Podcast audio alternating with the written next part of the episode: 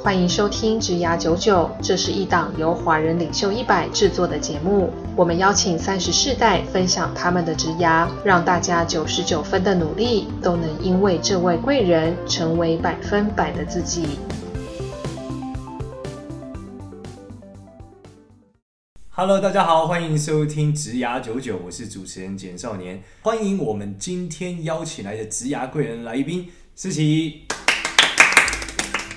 OK，Hello，大家好，那我是思琪，很高兴今天可以跟少年一起来录这个 Podcast，我的 Podcast 初体验哦，这样。所以你以前没有录过？没有啊。所以文案这个工作应该是一个，我不确定是一个很小众的工作吗？其实还好，应该是说他在过去啦，就是过往大的广告公司里面，他会有一个就是执行的创意的 team，然后通常这个 team 里面会配一个文案跟一个设计。那然后，如果在一些比较就是小的中小企业，他们如果工作没有分这么细的时候，他文案通常就是行销企划，你想了一个专案，你要自己写出来。那然后大家比较常知道的是文字工作者，比如说记者啊、编辑啊，然后等等之类这样。简少年，我是一个算命师，所以每次我们会让来宾就是来的时候会做一个小小的占卜。然后这次我们的来宾呢，他想要占卜，我们来看文案工作者他想要问的问题是什么？文案工作者觉得最近就是闷在家里闷太久了，想知道去哪里玩比较适合。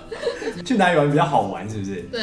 去，去什么地方玩比较好玩？好，那我们今天的这个占卜也就很直接，就四个字，叫做去哪里玩。然后你直接选一个字，代表你适合去那个玩，最近去玩会特别好玩。那你选一个字，你就要选哪一个？去哪里玩？那就哪好了。哪是不是？嗯。好，我们来看选哪的同学呢？他要去哪里玩好玩呢？这里来讲有点有趣哎。这里来讲就是他最近想要去一些特别的地方，就是没有的地方，而且如果在空中会更好玩，所以是要去一个很高的或是很少人去的地方，会觉得蛮好玩的。哦。对，所以是一个一个高台吧，去的话会有有机会。在台湾的话哪里会觉得？到一零一楼上吗？哎，还是说到什么东部去做什么热气球之类的？之类的，嗯。你有想过要去那个地方吗？一零一上去过一次，热气球还没。好，选去的同学呢？你去哪里玩会比较好玩？这里讲说你可能会比较喜欢传统的地方，然后你去的时候如果一个人去没有那么好玩，要有一个女生陪你去会比较好玩。然后，然后呢，如果是有水池的地方也会很开心，所以可以尝试去哇，什么地方是有水池又有女生陪玩？可能要到一些海边吧。我在想，要海边有很多。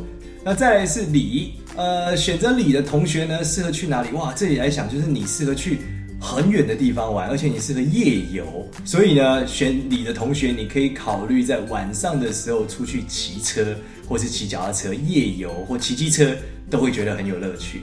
那最后一个是玩，玩的同学是什么呢？玩的同学适合去，哎、这好像有点难哎。这个人想要出国玩，但是现在这时间可能不太适合出国，你可能要等到，可能可以去一些类似国外的地方，例如说一些什么红毛城啊，或是一些比较洋气的地方，可能会比较适合你，你会玩的比较开心。然后你你可能喜欢一些比较年纪大一点的地方，所以去一些有历史古迹也就蛮适合。好，那结束我们占卜的时候，继续回来我们的话题。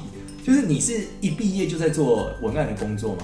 其实没有，我是先进科技业，但是我是一直都还蛮喜欢文字工作，或者是说我一直就想要做跟文字有关的工作啦。所以你在学生时期就很喜欢写？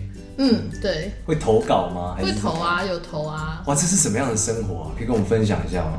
应该要讲，大概从国中的时候，因为我们那时候念的是一个算是直升的那种国高中的中学。然后，因为那时候可以直升的同学们，他大概到国三后面就会很闲。是。那我自己本身是校刊社的嘛，变成是说校刊社，所以你国中就是在写校刊哦。对。我很青春诶，这很像日本漫画里面的那个故事，什么凉宫春日里面会发生的那种。我是没有看凉宫春日啦，好。就，就感觉高中生活嘛，在校刊社。嗯。对，然后那时候其实就是因为大家都有在写，然后就我自己也是有在写，然后可能就写的。还算不错啦，这样就开始培养相关的兴趣。这样，其实我是一个很不会写字的人，打打东西还可以，可是真的要写到什么文章啊，嗯、这样的，通常这种好是什么样的感觉？就你小时候怎么忽然发现自己会写啊？就老师会讲嘛，然后有时候你会觉得说，我觉得同学你写的很好。对啊，或者是说那时候 BBS 刚兴起，其实那时候很有趣，就是说因为我们学校自己有一个自己的 BBS 站，那然后国中的时候，对，然后那时候很酷哎，超妙的，就是我们有一个学长，他是。很老了，他都已经念到就大学，清大、交大，然后跑回来教我们这些国中生如何使用 BBS。对，然后呢？对，然后后来因为这样，结果就是大家都还蛮会用 BBS 这样，然后除了自己学校的之外，也会去 PO 在外站，然后获得会一些就是可能大家推文啊之类的。那都在写什么？散文吗？我主要写新诗。新诗哦，对，哇，好酷哦！天哪，新诗，但这个新诗这个题材我也很难懂，就是它到底跟旧诗有什么不一样？嗯，其实我也不知道有什么不一样，就是名字不一样。嗯，没有啦，就其实旧的，就是我们说现代诗跟古诗好了，它就是古诗，它会有一些格律的要求这样。嗯，新诗是没有的。对，那它跟作文你到底有什么不一样？我一直很难区隔，就是新诗跟散文的落差什么，嗯、一个长一个短吗？应该说，那个新诗它的语言是一些更隐喻的，然后更凝练的，就是可能就是散文里面你要用譬喻法的时候，你可能在新诗大家用譬喻法你漏掉了这样，你可能要用到隐喻法或者是转化这样。那这你知道这个就是老师教你的，还是你自己看多了就会了？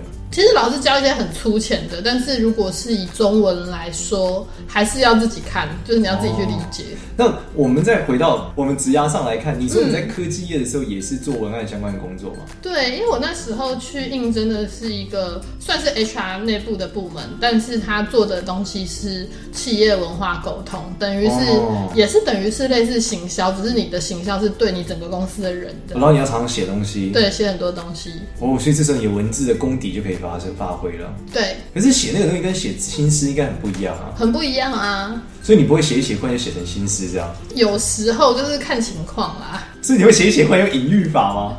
就那个同学该离职哦。我们不会对某个特定的人写，对，我们主要都是写一些迟到的同学该离职啊。但是还真的有一次，就是写过类似新诗的东西，这是一个很扯的事情。就是那时候，我们的那个有一个很大的副董，他就是不小心遇到一些不好事情，反正他就过世了。嗯、然后 HR 需要帮他处理，就是很多的事情。然后那时候连他的告别式上面的素材都是我们处理的。哦。然后那时候就帮他写了一个很像是新诗的东西，纪念他的这个对生活吗？对。哇，好酷哦！就是不知道为什么会碰到这种事的这样子，大家应该没有。你从这个科技业转出来的时候，你是直接变售后组吗？还是你去有去广告公司上班？没有，我一直没有不想去广告公司上班。哦，所以你就是直接从科技业出来开始接案？对。哇，那这过程中应该很难吧？你那时候有很迷惘吗？还好，因为应该是说我一直都有在接案，从大学然后从上班，因为其实我们上班 HR 部门其实算是行政部门，嗯、所以。时间上不会像说那种就是工程师或 PM 这么忙。OK，所以你有点空间可以做一些自己的事情。对。哦，所以你就那时候就在接案。嗯嗯。那你决定这个契机是什么？就是从一个一个上班的人跳成这种兴趣导向的一个全职接案者。那这个契机是什么？哦，其实主要是因为说我们公司本来在内湖嘛，但是后来因为一些组织的调整的关系，它变成到桃园去。哦，那其实。对，移得蛮远的，然后又再加上是说，嗯，后来。我们因为我们公司还蛮大，有一些关系企业啊的东西，那可能主管他们会觉得是说，因为我可能也开始慢慢的比较资深，他想要让我去做一些跨部门的管理方面的东西。嗯、那我发现我还是比较喜欢做执行层面的事情啦。哦，你比较喜欢写东西。对对对对对。所以你就觉得好吧，对自己很有认识，就出来专职结案。对啊。那你在这过程中有没有发生什么特别迷惘啊、特别困难的、啊、事情？没有哎、欸，因为其实非常的天之骄子，顺一切顺利。因为那时候其实我大概就是可以接案接到每个月就两三万块吧，这样子。哦，也还是可以过日子。对啊，所以其实这过程中没有什么太巨大要突破啊，或是挑战的地方。嗯，对，其实还好。哇，那你这样算是很顺利吗？还是大部分人都是这样？嗯，我听到比较多文字类型，通常是从广告公司跳出来。那如果是从广告公司跳出来的话，他们比较会不一样，就是说，因为会从广告公司带一点旧有的客户。对对，那会。因为我的都是比如说陌生客比较多，但我知道广告公司他们跳出来的文案或者是设计，他们会是之前的人脉介绍的。那你这样要怎么就是找到客户啊？听起来好难啊！是上什么网站上吗？还是怎么样？基本上就是主动跟被动两块嘛。那主动的话，当然就是有一些外包网要看啊，然后就是职缺要定时，就是真的都要去看。那被动的话，就是说透过一些在网络上的分享，然后 SEO 的方式让大家自己来找你这样子。那你在做这一行的时候，有没有什么影响你很深的人，能够让你有一个启发？嗯，你觉得哎、欸，因为他靠我可以多接两百个案子 之类的。像这种其实没有，但是我会觉得是说，我想要跟大家推荐的一个人，就是其实我不认识那位老师，然后我也没有跟他真的什么接触，但是我觉得这样子的人生其实是很实际的。就是那位老师，他是一位作家，他叫王定国。那然后他是一个哪个定哪个国啊？让大家可以查一下。安定的定，然后国家的国，就是他其实是一个建商。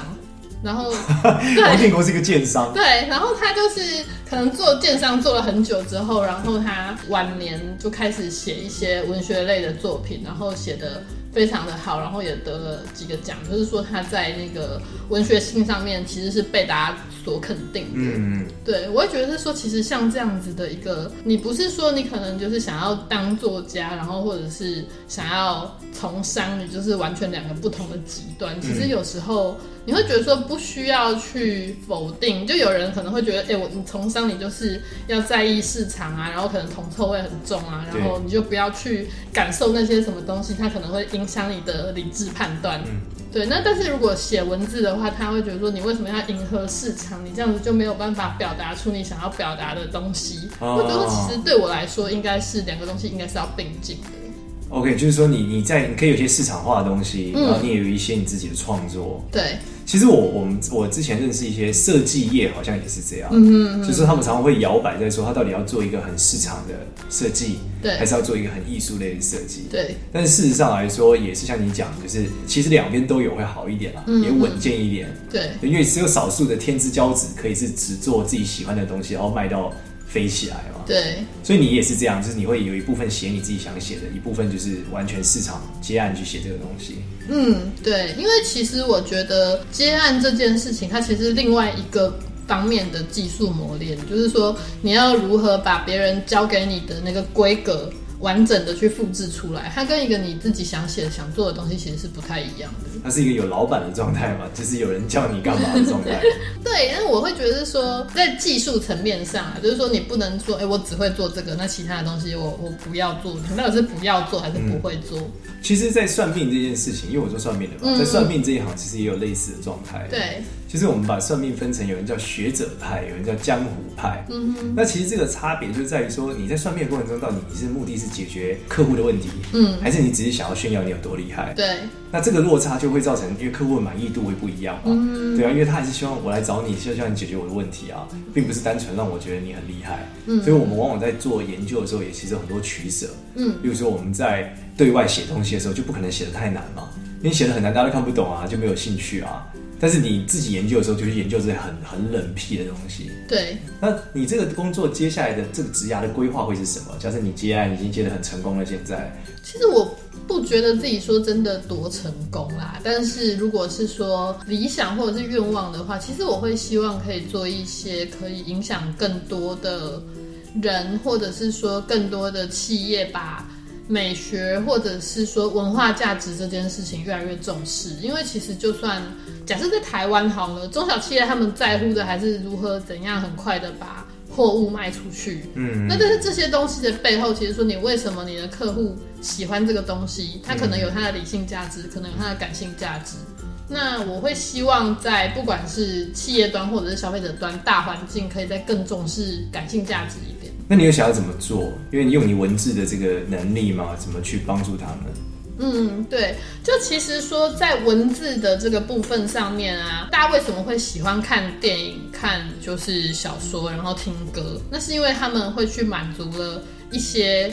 自己情感上面的需求，所以它是带来的是情感的价值。嗯，那当然消费者会为这个东西买单嘛。这时候我们要怎么样让消费者买单的这个情感价值，还有客户的产品的价值去做重合起来？我觉得我应该未来会想要朝这个方向去慢慢的迈进，就是说他可能卖了一个某个东西，比如说茶壶好了，或垃圾桶好了，其实他们都有很有可能在每个人的生活中成为一个情感寄托的场景当中的其中一个物件。嗯，对，而不一定是说，呃，我可能茶壶就是别人的什么三零四不锈钢啊，然后我的比较就是耐用啊，然后耐高温等等这种比较功能性诉求上面的东西。其实我们之前在看那个彼得·杜拉克在写这个管理学嗯。的时候，嗯、他是现代管理学之父嘛，他就有讲到一件事，是说啊、呃，现代的管理学跟以前最大的不一样是，人们买东西已经不是在买那个本质上那个东西，像你讲，我买的是不锈钢，对，我买的是硬度，对，他可能买的更多是他使用背后得到的价值，嗯，那这个价值可能最早是装水。嗯，或是耐用的装水。对，那你想做的事情可能就是在这个杯子后面诉说更多情感，用文字的方式表达，或让他理解。嗯，他买这杯子得到的价值是后面是有情感性的。对，那你可以举个例吗？你有觉得做的特别好的？举个例对，你可能在国外有看过啊，或者是什么地方？嗯哼嗯哼，好，我想一下。哦，像日本，其实前阵子有一个很好笑的东西，在网络上还蛮红的，就是一个算是旧的那个商店街振兴的一个。做法，嗯，然后他就是做了一系列的那种老爷爷老奶奶的海报啊，然后那个老爷爷就跟他说，哎，请你来买我的，就是老爷爷亲手做的，就是女性胸罩之类的，就很，好笑。哇，这个好好笑啊！对，或者是说你现在不来买，我还不知道我还可以再卖你几年之类的。哦，就是他有一些有趣的、对幽默的方式，然后去重新包装一个既有的产品。对。哇，这听起来也是一个很不容易的事情。嗯，但是推销这样的过程听起来，就是这个你所谓的这个客户的认知应该是要很高的，对不对？对，如果是比较对行销没有那么了解的客户的话，他可能比较没有办法走到这一步。嗯，他会有什么样的困难呢？他会觉得是说，像这种氛围的东西，或者是品牌的东西，其实这跟现在的行销趋势有利有弊。因为其实现在你可以去透过很多的追踪。比如说那个 Google 啊，然后追踪码啊，嗯、那你就会知道说啊，你看他看完了这个东西是不是有马上就点了就买了。嗯，像这种氛围式的东西会变成是说，你可能没有办法跟叫他直接买这件事情做在一起，不然你会减低它的效用。那会变成说难以追踪的情况下，比较不好用量化数据去说服业主做这个事情。所以你通常是怎么说服？用你美好的文字吗？你这种情感去打动他们吗？对，或者是说你要用，比如说比例，就是说你可能这一次要做这个案子，那我们画多少比例在这个东西上面，那画多少比例在这个东西上面，这样子。哦，让他去知道说我们可以尝试一点这样的东西。对。然后去把它带进去。对。那你现在在做的过程中有没有发现说，哎，它带来这个特别特别有趣的这个影响是什么？就是你加了一定的比例嘛，嗯，然后去做这种情感类的诉求。嗯嗯嗯嗯。其实我觉得这很看业主本人，就是说他如果自己是很吃这种东西的话，其实你不用跟他讲太多哦。对，但是如果他业主是他比较在意销量的话，你可能要慢慢的去跟他磨啦，就是说沟通自己的一个概念这样子。哦，就是去卖你的概念。嗯嗯。所以你会觉得现在的文案工作者可能已经不是像以前一样，可能单纯在做文案的理解就好了，他可能更多还需要行销的观念，很多更需要情感的理解，是这样吗？其实一直都要，就是它其实有分，就是说你的职涯，你当然从你可能最菜，你可能就完成一件老板交办的事情，嗯，那你逐渐就可以想到更多的事情，然后完成更多的事情，这样子。哦，那文案这个职涯听起来是一个很特别的选择，就是因为是你从小嘛，嗯，就是一路然后往下走到你到慢慢长大，然后你就可以去接这样。那如果现在有一个年轻人，他也是想要加入这样子的一个工作，你觉得他会应该要怎么做？我觉得他不管怎样，你就是要多先写很多作品出来，然后去投稿啊，或者是参加比赛啊。就是你写的好不好，真的是你要先确认的事情。就这个很吃天分的，其实不是吗？对，如果他很不会写，可是很爱写，会有这样的人吗？我也不是很确定，但是有一些啦，就是说他们是。比如说，如果你想要走的是销售文案，或者是比较推荐心理学啊、人类学啊那一块来，去从人性的洞察里面去知道说，哎，他需要什么东西，他其实就平铺直叙写出来就好，他可能就不是这种我自己比较喜欢的氛围的写法。哦，所以他其实是不一样的，就是很爱写的人跟今天啊、呃、很会写的人是两个世界的人。对，他可能是比如说，其实文案它就有一点像是现。网络时代业务啦，就以前业务他网络时代业务怎么说？哦，这跟我想的很不一样哎，我以为他只是他这个做法可能是帮这个产品或者是什么去做一个文字的形容而已。嗯、但你现在讲到这个，让我很很兴奋，因为他好像比我想的更多一点。是这样，因为其实业务他要做什么？业务他就是要去找你的客户，然后去跟那个客户说服他说：“哎，我这个产品有怎么样怎么样好，那你为什么要买它？”嗯，那其实文字在网络上做的事情其实是一样的。那只是说，因为大家会就是来你的公司或者是你的网站的人，其实跟业务不同的地方就是你不知道谁会来。OK，嗯，所以它是不一样的，就是你你不会路过说有一个落客嘛，因为你不知道谁会来。对，但是说如果他有可能会来找你的那些人，其实他就是有一点点购买的意向，就是如果假设我们讲。就是船产，他说来填询价单，那填完之后，我们是会派出一个业务跟他对。对。那其实这时候也是一样的意思。文案做的事情就是说，哎，我把我要卖的东西很清楚的讲给你听，打消你的所有的疑虑，那你是不是就会买，就会下单了？对，这部分是跟业务其实是功能是一样的。哦，这个理解是我从来没有想过的。我原本想象就是因为你刚刚讲文案比较像是行销企划嘛，在以前的时就是通常行销企划会去包这个工作。嗯。但其实如果你讲到他这样 sales 的时候，他又是另外一种感觉。对。就是他不只是他要曝光，要带来品牌的影响而已，他其实跟成交是有很直接的关联的。有，只是说我们刚刚说的品牌形象的建立跟卖东西，它是两件事情，就不建议混在一起做。呃，那这样子来说，同样一个文案人，他在两种场景下，他都可以做得很好吗？还是也不一定？第一个是看人嘛，第二个是说，如果你厉害的，当然一定是两个都可以做得很好。哦，他知道说这个文案就是拿来做销售的，嗯，那个文案就是拿来做品牌行销的，对。哇，那他同时间可以写很有温度的东西，跟很销售导向的东西，对。那这种是怎么训练出来的啊？很多个方面，但是如果以说自己能够做到的方面的话，就是你要去看你的后台数据，嗯，然后去做 A/B test，你会发现说，可能你理解消费者的方式是不是正确或者是错误的。哦，就是你通过这些数据可以去理解，嗯，发现你的文案对他们来说是不是沟通是对还是错。对，因为其实，在还没有这种网络或者是追踪之前，大家都是写了之后投出去，然后你才知道说，哎，这个东西跟我想象的一不一样。但是现在经由一些就是辅助工具的发达，其实大家可以越来越透过这个事情去做相关的训练。所以这听起来是一个很广告工业化的过程，对吧？就是你投了一个东西。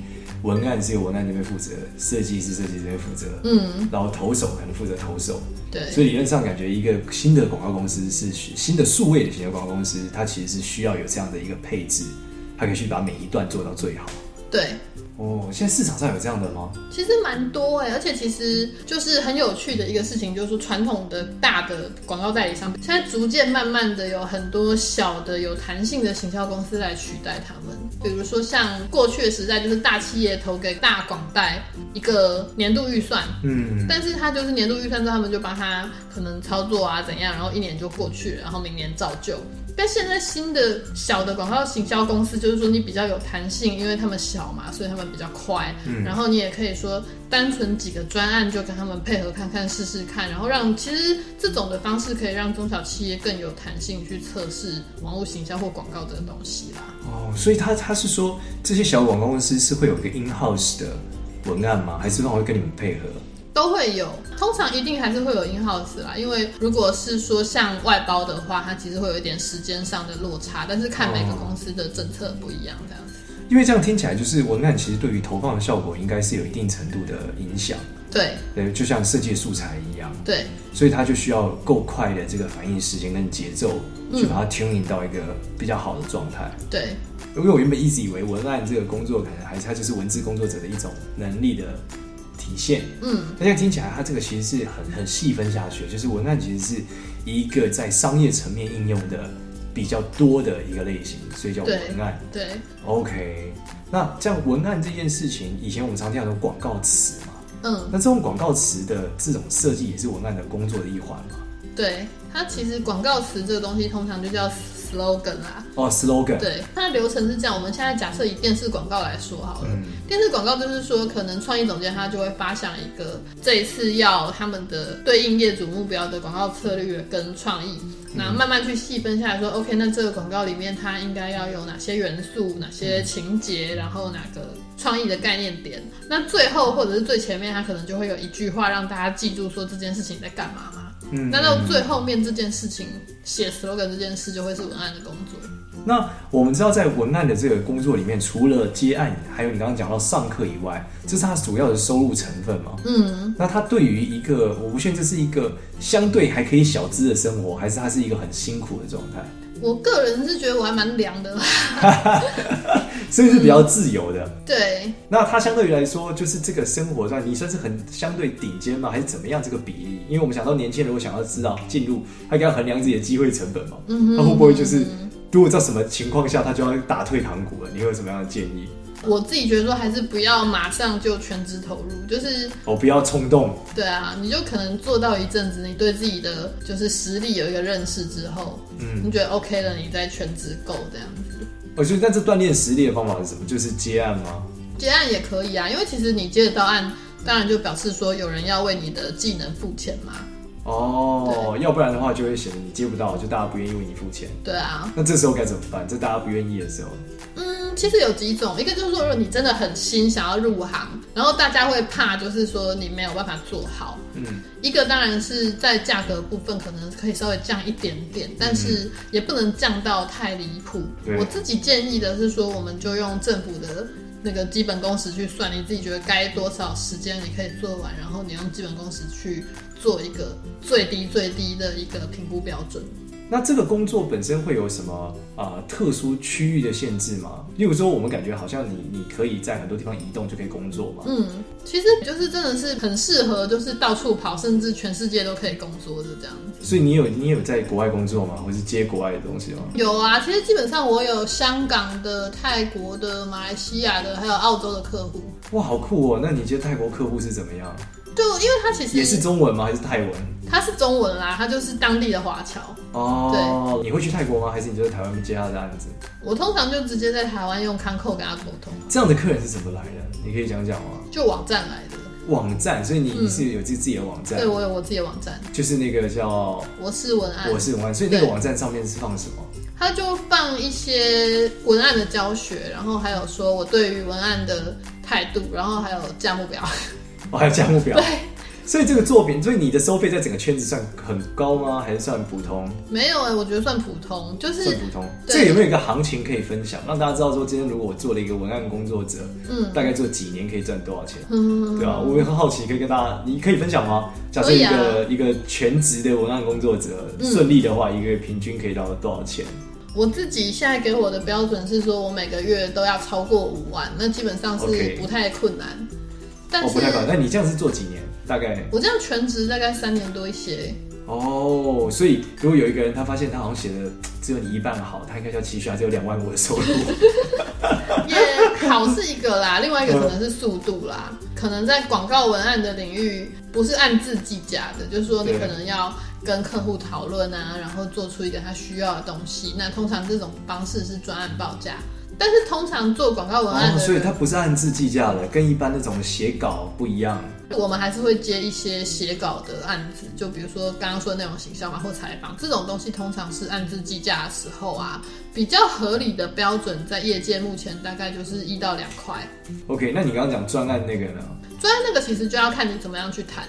像这种的话，其实我会考虑到业主他的应用的范围，然后或者是说，哦、因为如果他应用范围越大，说他牵涉的层面就越广，就我必须要跟他花更多的时间去确认说，哎对，那我们这样子这个东西可不可以？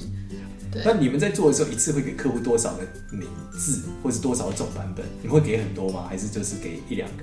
其实大概也是三到五种，因为其实你给太多等于没给。哦，他选不出来。对啊。那你怎么去 check 对方到底喜欢哪个类型？他喜欢的类型是一个，但是他真正要给什么客户看又是一个。嗯，那然后还有一些，比如说实验性的风格，可能又是一个。就我们一定会就是给他之后，他我不会给他存就他的档案那个，一一定会再加一个创作概念嘛。哇，这真的很专业。那一般的新手的这种文案接案者会不会踩到什么坑？有什么你要给他们建议的？嗯、其实呢，这个东西是事前如果合约签好就会没什么事，但是是要先打合约。对，一定要，千万不要口头讲，然后就开始做。对，千万不要合约或报价单这样。我是觉得说，其实这个东西对我来说很基本，但是台湾人好像有一个个性，就是他们很怕法律文件。对，会不习惯嘛？觉得好像讲到法律有点伤感情。对，所以你建议这些新手的接案者应该要非常重视签合约这件事情。对，或者说其实我自己也只有用报价单啦，就是说其实上面写的内容跟合约其实大同小异，但是它看起来就比较是一个报价单，大家看起来就比较没有抵抗这样。这样的文案工作者会有很多不同的类型吗？呃，你是说就是工作的习惯啊，或风格？哎，大家都像你一样？我是觉得，以我看来都还蛮类似的，就大家或多或少会有一些共同点。什么样的共同点？你可以分享来，让我们 check 一下自己有没有机会成为哦，就是好。首先要就是你要爱看书或电影，或者是对于一些新的东西或文化的东西有兴趣。所以是把？爱看这个漫画书算吗？嗯，不算，不太算。那电影呢？有什么样的类型吗？喜欢看 Marvel 可以吗？还是没有些特殊的要求？也是可以啦，就是说至少你要可以静下心来去阅读或观看一个东西。好，那我们在问题的最后，因为纪念我们在一个像核子弹炸过的地方 飞去录我们的 podcast，那我们就要来问一个问题，是因为少年我很喜欢一个游戏叫 Fallout，是，那其实他讲的背景大概就是说核子弹爆炸啦，是，外面都变种人啊，干嘛的都辐射，然后在这样的世界里面你要怎么活下去？水都有辐射干嘛？嗯，然后我好奇会每次来问一个职涯的人，假设你认为在那个情况下文字工作者会是什么样？哦，我觉得他们超没用的，文字在那个时候超没用。可以写标语啊，广告标语啊，应该对，应该可以写标语，然后看如何写可以让那个飞机比较容易注意到你，然后空投那个物资。好，对，非常感谢思琪，让大家有对文案工作有更多的理解。希望大家下次可以再继续收听我们职涯九九希望你未来有一百分的职涯人生。谢谢你，拜拜，谢谢。